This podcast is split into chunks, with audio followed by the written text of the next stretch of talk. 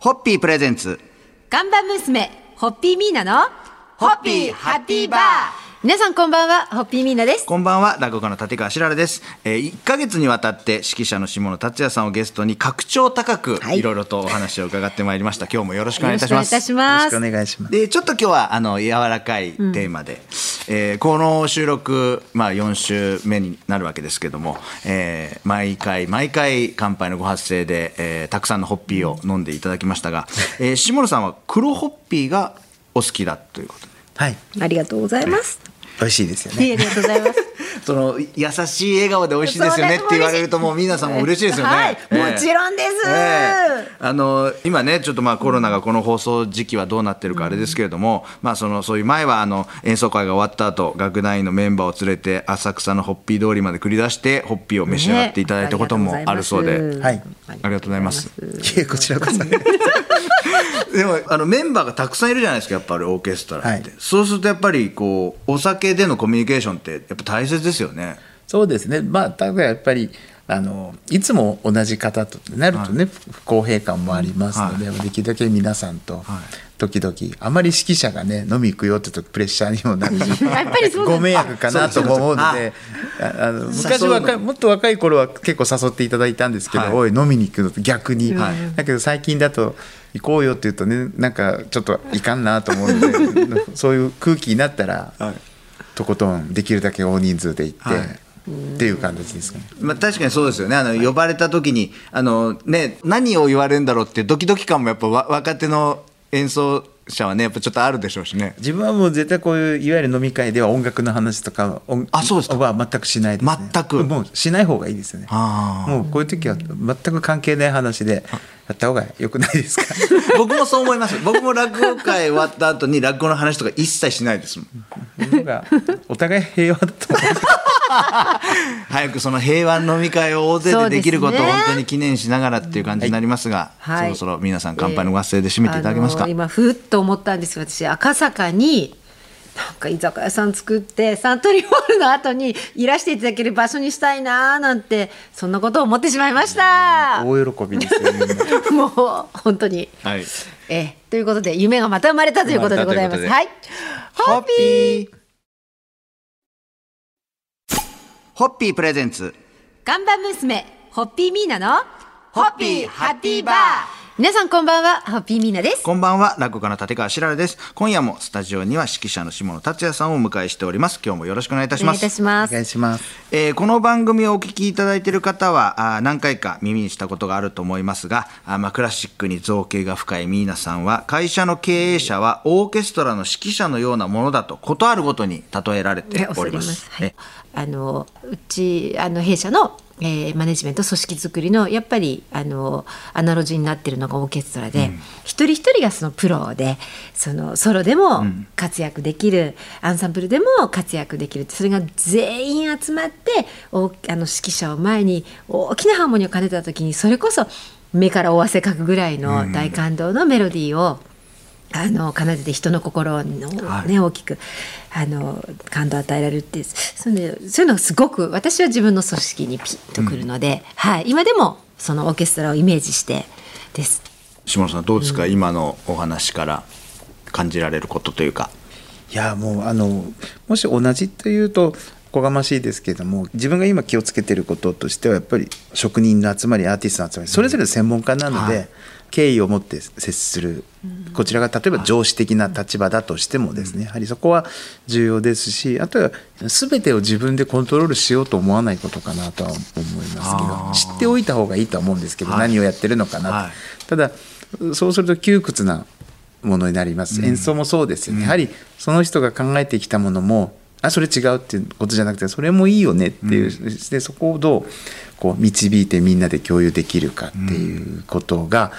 結局自分が思い描いてる演奏に近くなるなっていうのは最近思いますのではあ。そこがこれからどういうふうに自分が成長していく上であのオーケストラの方々なりと良い関係を作っていくことができるかというのはこれからの課題でもあります。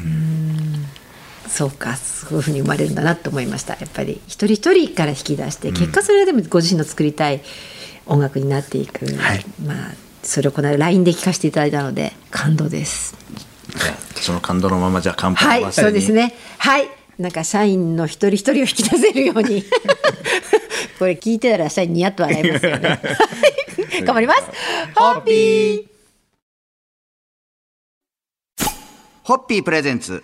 看板娘。ホッピーミーナの。ホッピーハッピーバー皆さんこんばんはホッピーミーナです。こんばんは落語家の立川しららです。今夜も指揮者のあ下野達也さんをゲストにお送りします。今日もよろしくお願いいたします。よろしくお願いします。ます。えー昨日はオーケストラの指揮者は会社の経営者と似てるというお話をお伺いしましたがその他よくなんか例えられるのがオーケストラの指揮者はレストランのシェフのような存在だというふうに例えられることもあるそうなんでそんなあたりの関連性をちょっとお聞きできたらなと思うんですけども、い、かがですかね？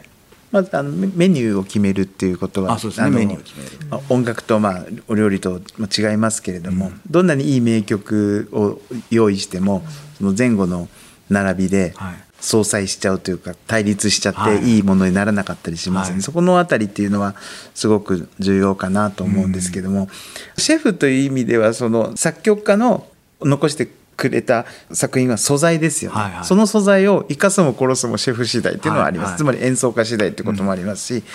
できるだけ素材を生かしたままストレートにお客様にお伝えするっていうのと、い、やこれはこの部分はこの作品は弱いからここはもっとこういうふうにアレンジじゃないですけど気持ちを込めたり時間を取ったり盛り上げたりすることでこの作品の良さは伝わるはずだということのさじ加減使用加減もあるかなとは思いますね。そういった意味ではもう、まあ、シェフと共通している部分もあるかなとな思います。るほど。マ個エストロと性的な盛り付けでこう自分をアピールするみたいなところもそういうことですよね。ででも実際あの下野さんの SNS にはシェフの格好をされた写真もアップされてますが、あれは何でされたんですか？あれは広島交響楽団のはい。ツイッターとかですよね。うん。はい。あれはですね、イタリアの曲をはい。特集したコンサートを年間を通してやるんですね。はいそのパンフレット用に 広報の人がせっかくだからシェフの格好で写真を撮りましょうってって、コンサートマスターの佐久間さんっておっしゃるんですけど、佐久間さんと自分であのもうコスプレみたいにシェフの格好をしたのが 結構クラシックの業界の中ではざわついたらしい。結構自分たちでも面白いねって言ってたんですけど。いやー面白いですね。そろそろじゃあはいありがとうございます。えー音楽という一皿でお客様を大いに感動させてくださる、えー、五つ星のマエストロ下野達也ワールドに乾杯を捧げます、それではホッピー。ホッピープレゼンツ。看板娘ホッピーミーナのホッピーハッピーバー皆さんこんばんはホッピーミーナですこんばんは落語家の立川しららです。今夜も指揮者の下野達也さんをお迎えしてお送りします。今日もどうぞよろしくお願いいたします。お願いいたよろしくお願いしますします。えっと、現在は広島ウィンドオーケストラの音楽監督や広島交響楽団の音楽総監督そして京都市立芸術大学音楽学部の指揮専攻教授なども務められている下野さんあの現在率いてるオーケストラはどんな特徴がありますか？はい、広島交響楽団ははい。あの、間もなくあの60年ぐらいになるんですけども、あの広島市民交響楽団というはい。オーケストラで発足したんですね、はい。まだ戦後間もない時にやはり音楽をしようということで市民の皆様が、まあ、最初はアマチュアオーケストラとしてはい。はい作ってくださったんですね。それからやはり広島というと平和都市ですので、そういう面でそういう街に音楽をというやはり思いが強いはい。詰まったオーケストラですし途中やはりやっぱり経営も大変な時期もありましたので、あのそういう時にもやっぱり市民の皆様が助けてくださってるっていう本当に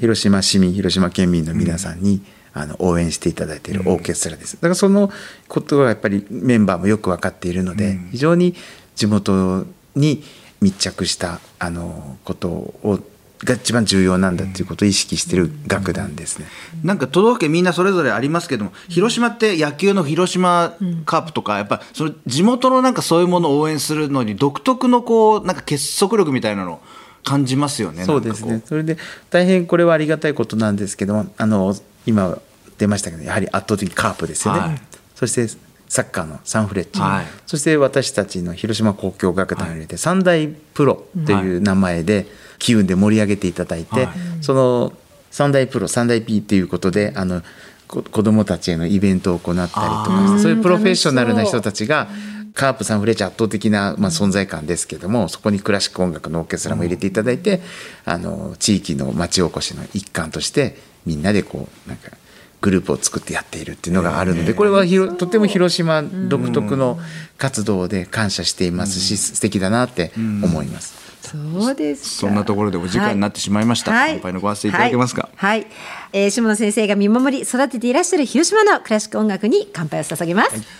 ホッピー。ホッピープレゼンツ。看板娘ホッピーミーナのホッピーハッピーバー。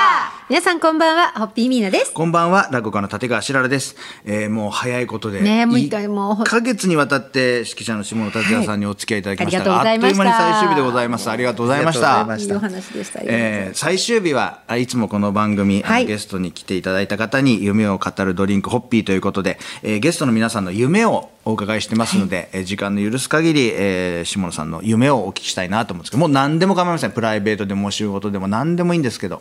お聞かせ願いますでしょうか？そうですね。あの本当に自分は指揮者に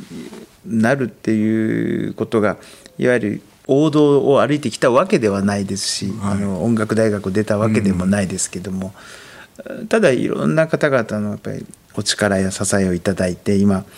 ちょっとこう慣れるかな慣れないかなと思ってた指揮者にこう今させていただいてこういう機会いただいてるのすごくえー感謝してます。でも今後その自分がどんなオーケストラ振りたいとかどんな曲を振りたいっていうことはやはり今そういうことではなくて、次世代の方々にこの私たちが引き継いだオーケストラ文化とか音楽文化をどれだけちゃんと残せていけるかってことが一番の課題かなと思ってます、例えば私51ですけども結構いろんな機会をいただいたのでやはり今これから指揮者になりたいとか、そういう人たちにちゃんとそういう機会を残していくのが一番今課題かなって夢というよりは、もちろん自分の演奏家としての成長もこれからもう精進していきたいと思いますが、そういう若い人たちが夢を持てるような活動をしていけたらいいなと思ってます。まあでも今回本当4週にわたって1ヶ月お話をお聞きしたんですけど、やっぱまだまだはい。一つのエピソードでもまだもっといろいろお聞きしたいことがあったんで、また本当に機会があれば、今度はあの広島に私たちがお邪魔をして 広島ででですね、はい。ご出演いただけたらなと思いますが、はい。はい楽しかったです本当1ヶ月、本当にありがとうございました大変にありがとうございました。はい、えー下野達也先生のご多幸と、そして同世代としても本当に先生のこれからのご活躍をですね、えー追っかけのようにして、はい。はい、あのそれをまた自分の課題にしたいと思います。ありがとうございますどうもありがとうございます。また演奏会に伺う日を楽しみにさせていただきます。それでは乾杯を。ホッピー。一ヶ月どうもありがとうございました。